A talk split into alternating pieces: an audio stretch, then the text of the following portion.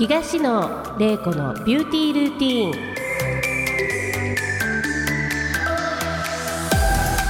こんにちは。午後のひとときいかがお過ごしでしょうか、えー、花粉症が本当にひどい東野玲子でございます、えー、コロナは相変わらず続いておりますが春新しい気持ちになっている方多いと思います。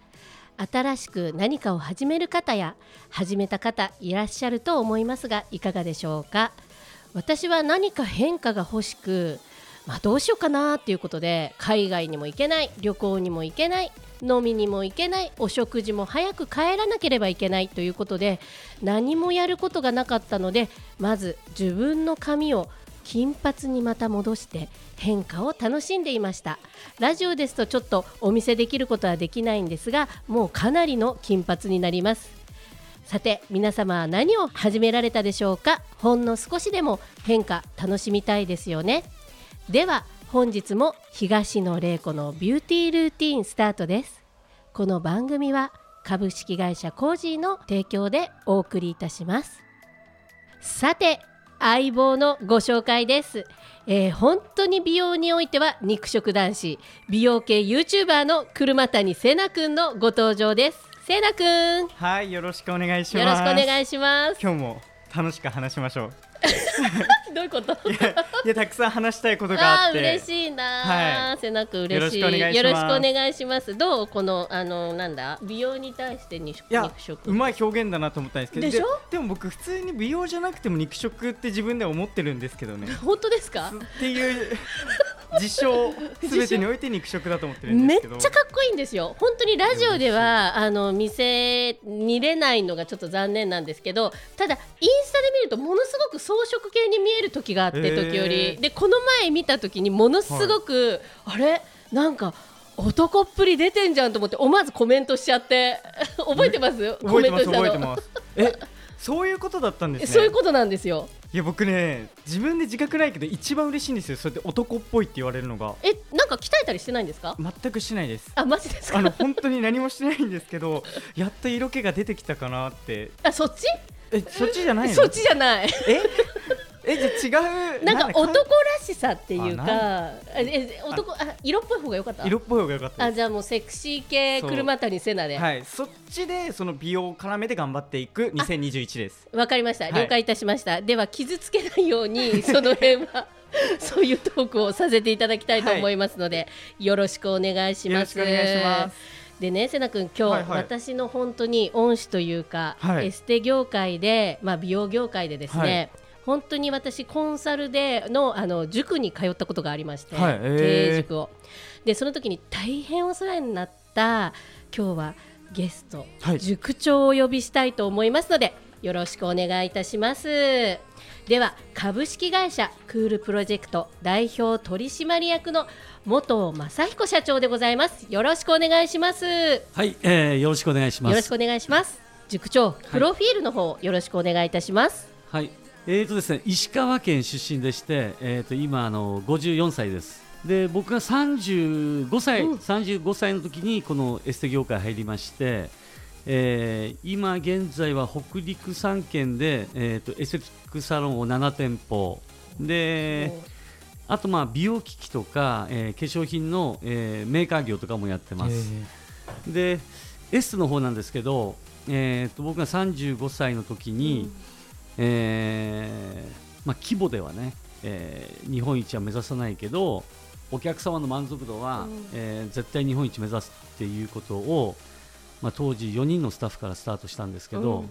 それ2002年ですね。うん。で2010年、11年、12年と、えーあのオリコンっていうランキングつける会社で、えー顧客満足度の、えー日本一を3年連続、すすごいまあ、そこでまあ全国からあの顧客満足度経営にこだわるあのエステの先生とかが、はい。あの北陸までいろいろ学びに、えー来てたんですけど、まあ、そこで、まあえー元塾っていう形でやってた時の東野先生が、えー塾生ということで。一期生なんです。えそれがどれくらい前なんですか？えもう何年も6年7年前くらいかな。スタートが7年前ぐらい。先生が塾生で来たのも6年くらい前じゃないですか、あもうそんな前ですか？あだだと思います、はい。自分ではもう全然去年みたいな。それは言い過ぎ。それは言い過ぎです。だって一期生ですもん。え今何期生までいらっしゃるんですか？ゼロ期生がいるのよ。えゼロ期生はほご本人じゃないんですか？ゼロ期生っていうののがその昔無料でやってたんですね、はいはいはい。無料で教えてて、はい。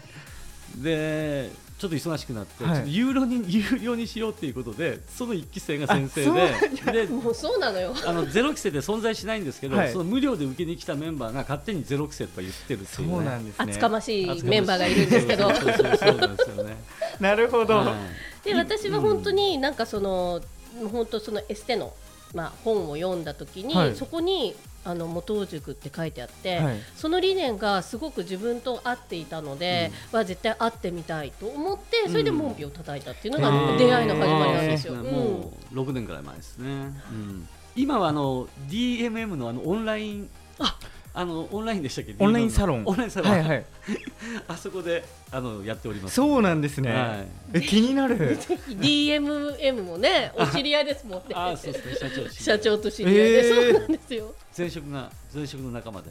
すごいですね。僕の20代の時に一緒に仕事してたんですそうなんですよ。うん私もお会いして。えすごいすごい人たちはやっぱつながるって感じですよね。そうなの世間が狭いわけではそうないですよね。そうなのそうなの。すごい人同士はつながるっていそうなの集まるっていう。え不思議。うん。たまたまね25678そのぐらい一緒にいたそんですよ。んなえでもねすごいですよね。すごい人たちとすごいすごい人こうやっぱりすごくなるんですね皆さん。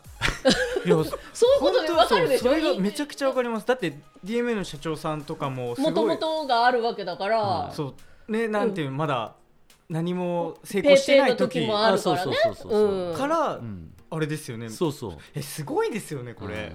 嬉しくない？なんかそういう話聞いて。夢があるよね。僕もそうなりたい。なりたいよね。だって将来総理大臣になりたいんだもん。いやそうですじゃあ鼻で笑われちゃってなれる。なれるよ。なれる。なれる。なれる。そう思えばなれるの。そう口に出せばなれる。なれる、うん。私そんな純粋なね人、うん。出会ったことなくって、初めて、うん。で私すごい大好きになって一緒にラジオやってくださいって頼んだんですああなんですね。嬉しい。そう。そういう純粋な人ってあんまりいなくないですよ若い子で。僕総理大臣になりたいですなんてさ、まあね。面と向かって初対面で言う人、なかなかいないなと思って、ね私すごいなと思って。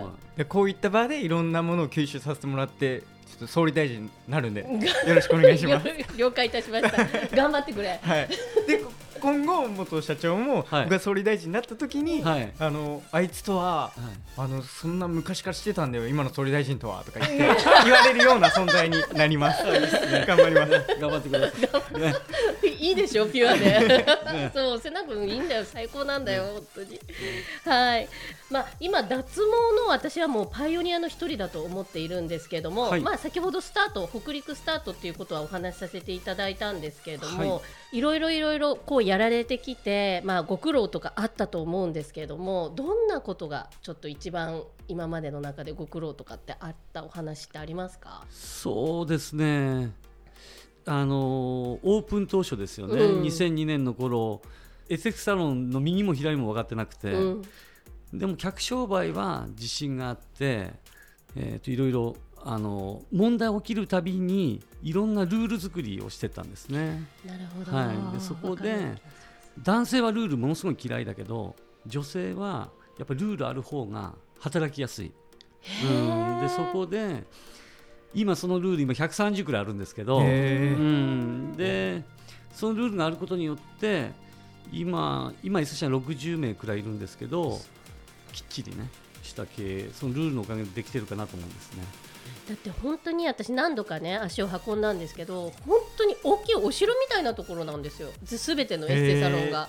なので入ってなんかすごい夢があるしもちろん清潔ですよ、はいあとスタッフさんがすごい礼儀正しくって、なんかどうやったらこういう風に教育ができるんであろうっていう思うぐらいなんか素晴らしくってでいつも皆さん目キラキラしてるし、なんか私もここで働きたいって前あのちょっと塾長に言ったらワンベッド貸すわって言われて。へー。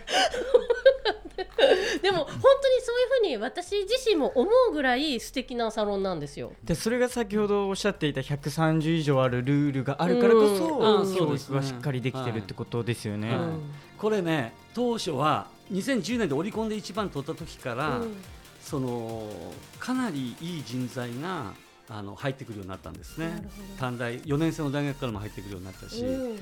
で最初の8年間とかは、まあ、特にもう高校中退とかですね、うん。昔あの万引き商事やってたとか。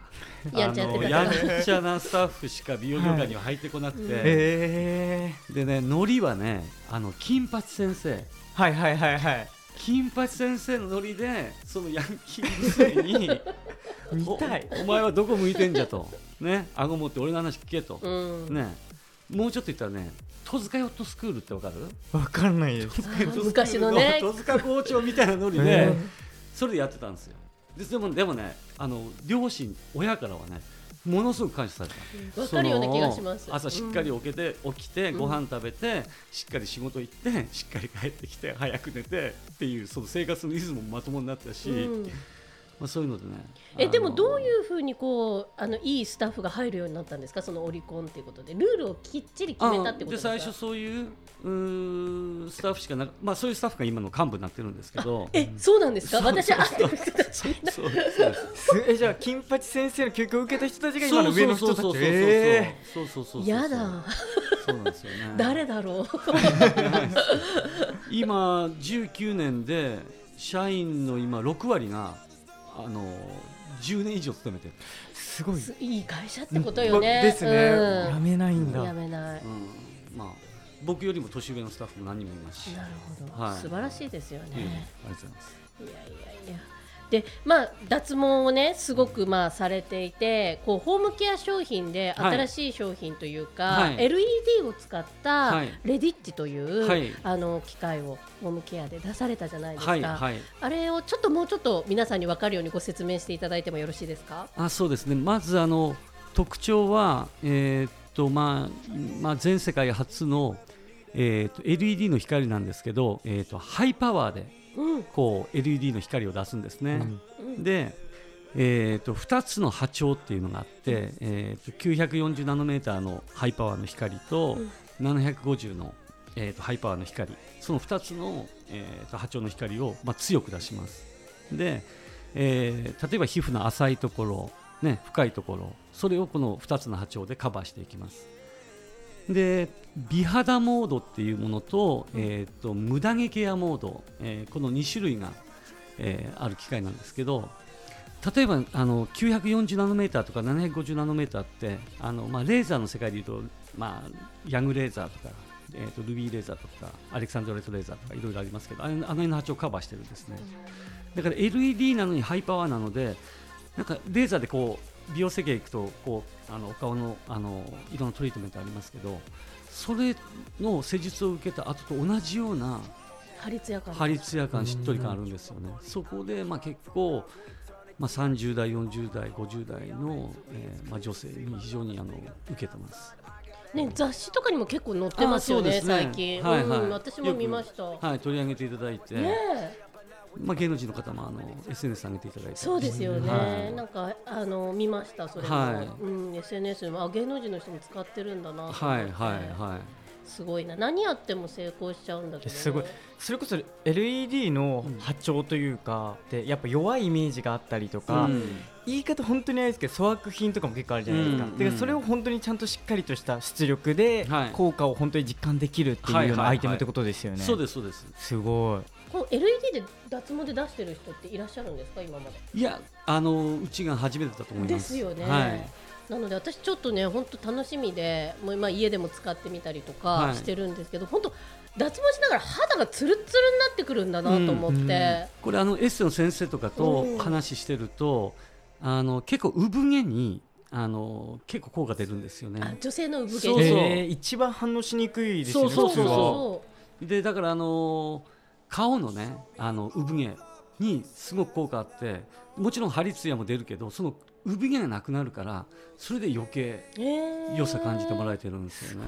それはいいと思います、はなんか最近ね再生因子とかの美容液とか使うと、うん。再生因子ってこう復活させるじゃないですか、あ毛とかが生えてくるんですよ。へ顔で塗ってあれなんか私ちょっと産毛濃くなったなとか思うので,、まあそうでね。それにはぴったりですよね。あそうですそうですそうです。うん。合わせ技が最高ですね。そうなんですよ、うん。なんか瀬名君ちょっと質え問ある？そもそも脱毛って今となってはそれこそもう僕もやっているし僕はい。全身脱毛やってるんですけれども、普通じゃないですか、うん。ただ元社長がやられてた時って始めた時って全然マイナーというか周りにやってる方いなかったんじゃないかなと思うんですけど、えーとなんで？男性？もちろん女性？男性もです女性もまだ今より少ないんじゃないかなとそう思うんでけどなんですすよね。これちょうどね、僕が2002年だから今から19年前なんだけど、そのちょっと前にあの IPL っていううん。光脱毛の機械がうんこうはや流行りだしたんですよね。はいでそれまでは結構美意識の高い人が、えー、膝下200万とかね。うんそんなするんですそうそうかものすごいその高かったんですよ。えうん、ー膝下だけで200万とかもう腕肘下だけで200万とか。だから払っ、とったよ、うん。えー、想像できない。そうだから一部の美意識高い人だけがあのお金持っててね、はい。そういう人だけがやってたんだけどその IPL っていう機械が出てきて、はい。一気にその価格が下がったんですね、でそれで、えー、ぶわっと広まったんですよね、えそれのでも早い段階で元社長ももう。あそうです。その20そうですね僕は19年やってますんで。えだから僕恵まれた時代に生まれましたねなんかその。今全然安くできるじゃないですか。だね。だからそういうのも元社長とかがその辺で頑張ってその時代に頑張ってたからってことですよね。そうそうそうそうそうですよ200万膝下だけはもう絶対無理どんなに美意識高くてもうんまあでも本当そうですようね、んではではちょっと話はあの尽きぬところですけれども続きは後半で東野玲子のビューティールーティーン。後半も株式会社クールプロジェクト代表取締役元社長にゲストをお招きしてお届けしております。ではでは瀬名くんたくさん質問あると思いますがよろしくお願いします。はい。一つあのサロンはい、をうん、その今あの昔の目標が満足度1位のはいはい。になるぞはい。っていうことだと,、と思うんですけど、はい。そそれで今も3年連続1位になったっていうもう達成しちゃってるのかなと思ったんですよ、うん。先ほど伺ってて、はい。はいはいで今の目標って何なんですかね、あいい質う問、ん、うん。今はまずあのサロンはですね僕は北陸3県以外ではあのーそれ以外の地ではもう展開しない、えー、SX サロンもこの北陸3県で決めてるんですね、はいまあ、それはやっぱりその北陸の地はまあ独特ないろんな文化とかもあるしそれをまあ僕はそこで生まれ生まれ育ってますんで、はい。うんやっぱまああのすごくいいところなんですよね。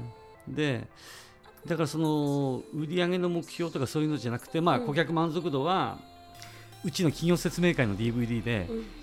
えー顧客満足度日本一であり続けるためにってあるんですね。あり続あり続ける、ね、そこが一つとあとはあのーまあ、今美容機器とか、あのーまあ、化粧品関係のブランド持ってるんで、まあ、今からは、まあ、アジア、ASEAN、うん。まあ、その辺で、まあ、展開していきたいなと思ってるんですね。はい。で今コロナ禍でちょっとなかなか行けないんですけど、えーとまあ、中国、ベトナムですね、本当は3月にベトナムの展示会予定してたんですけど、あまあ、それもあー中止になったりして。だからまあそっちの方はあのどんどん伸ばしていきたいなと思ってます。はい。脱毛のそれこそ今僕男性もやり始めてる時だと思うんですけど今後その先見性のある元社長から見たら脱毛業界どうなるんですか？男性はもっともう普通に10人に何人はやるとかまあ何そうでしょうね。昔20年前に美意識の高い女性お金も高かったから一部の女性しかやっていなかったのが今ほとんどの女性がはい。やってたり、僕のおふくろ70えー、と今6くらいかな、あの脱毛全部やってますよ。へえ素敵だね。最近始めたわけ？です70くらいからなんかやってますよね、もう終わったと思うんですけど、まあ、男性も、まあ、まあ今からはねまた今は一部のね美意識の高い男性がやってるのが、うん。まあまあ、女性ほど広まるかわかんないんですけど、まあ、若者を中心に、まあ、今からどんどんどんどんそういう時代に。ね世界今世界ですよね、はい。うんあのー大リーガーもそうだし、うん、アーティストも有名アーティストもそうだし、うん。みんなそのスキンにお金かけてますよって言ってあの脱毛が結構当たり前になってきてますよね、世界のセレブ中心にね。うん。元社長先ほどね、うん。あの休憩の時にいろいろお話しさせてもらってたと思うんですけど、うん。もうとにかく先を見る力がありすぎるっていうところいやで本当なのよ。先ばっかり行って一回ちょっとあれ行き過ぎちゃったからっていうなんかちょっとうーんっていうのがあったりする。失敗 失敗があるとしたら早すぎてみたいなそうなの。っていうのをそうなの。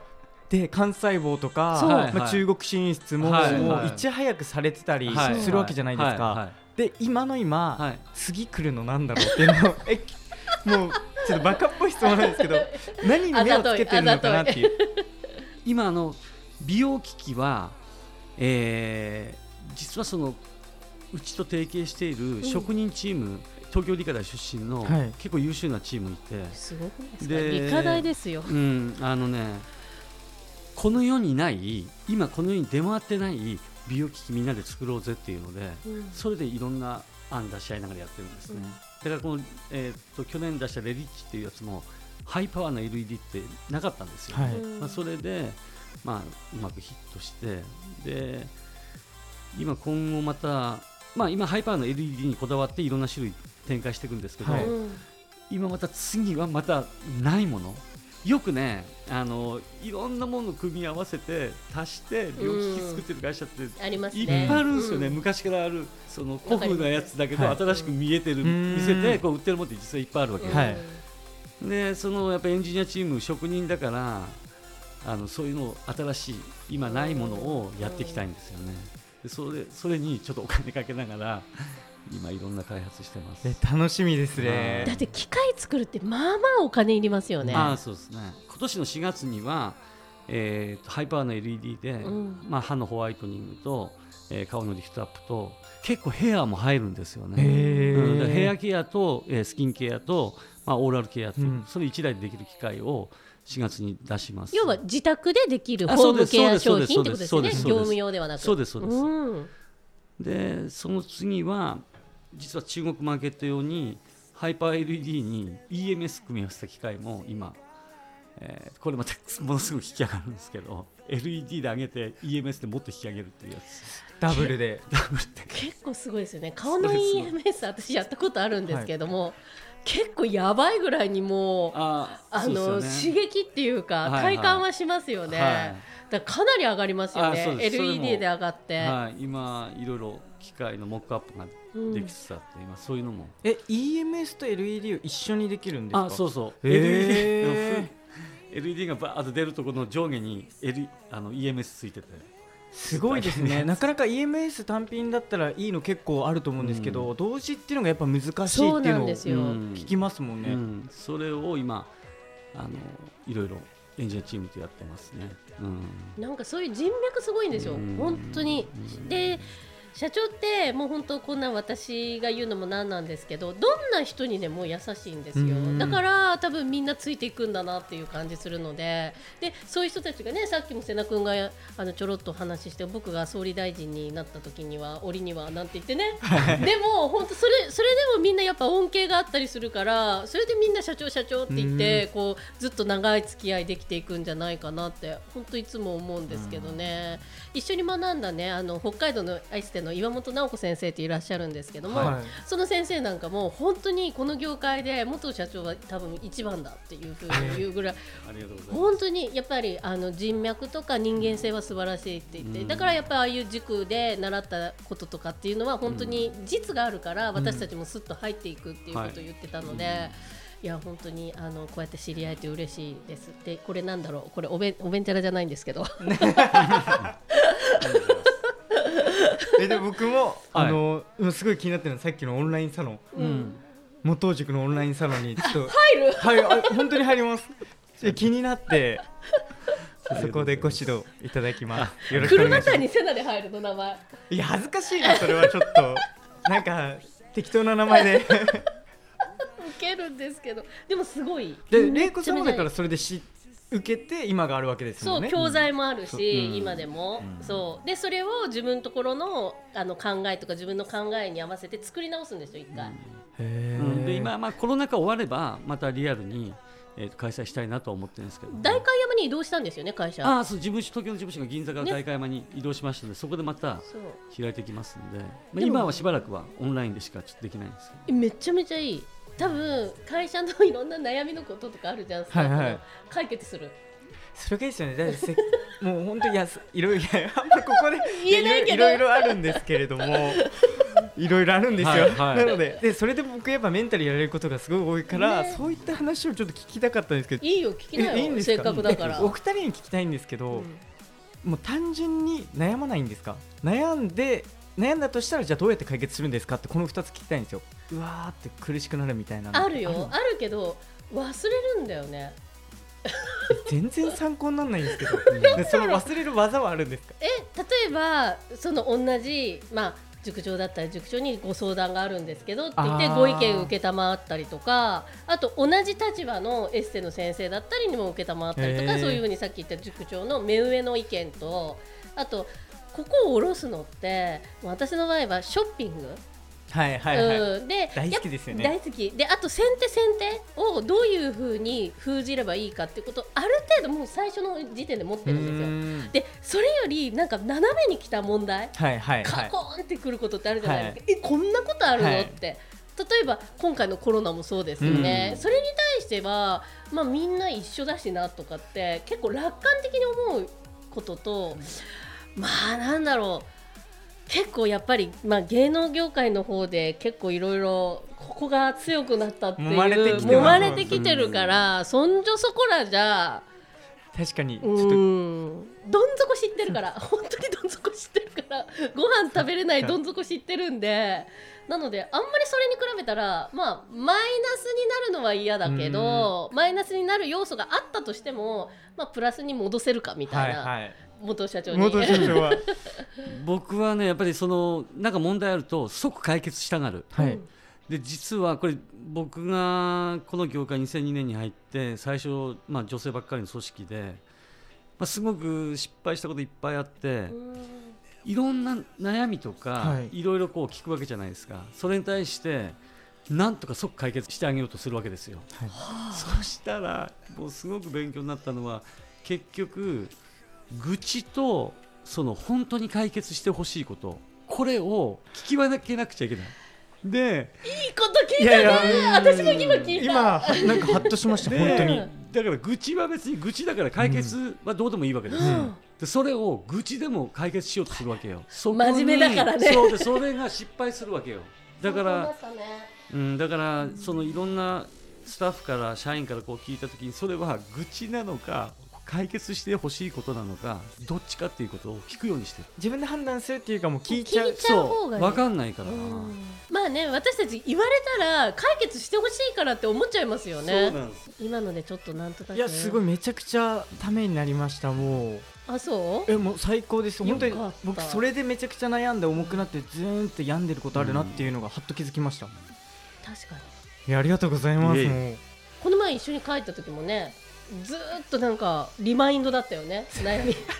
言っていいかなこれ。本当そうなんですよ。いやそうなんですよ。僕もちょっとメンタルコントロールができないっていうね。未熟者なので。いいえいえいえいえいえ。や本当に勉強になりました。ありがとうございます。はい。ではそろそろ、まあ、最後の質問なんですけども、うん。どんなゲストさんにもちょっとお話しさせていただく質問なんですけども茂藤社長にとって美とは一体何でしょうか？そうですね、まあ、人生を楽しくねで very happy にね生きるために、えー非常に重要なものだと思いますね。まあこれ、まあ、健康も一緒だけどね、うん。いいお話ですね。うん。今日ちょっと勉強になりました一ねつ一つがうん。本当に勉強になったし身に染みてうん。ありがたい回でした。そうですよはね、い。なんかやっぱ美って美しくなるだけでハッピーになりますもんね、ううん。うん強くなれる。一生だからね、うん。楽しく、ね、 very happy に死ぬまで。はい、えーというわけで本日のゲストは株式会社クールプロジェクト代表取締役元正彦社長でした。ありがとうございます、はい。ありがとうございました。では瀬名さんまた次回もよろしくお願いいたします。よろしくお願いしします。ありがとうございましありがとうたございます。それではまた次回この時間にお会いしましょう。この番組は株式会社コージの提供でお送りしました。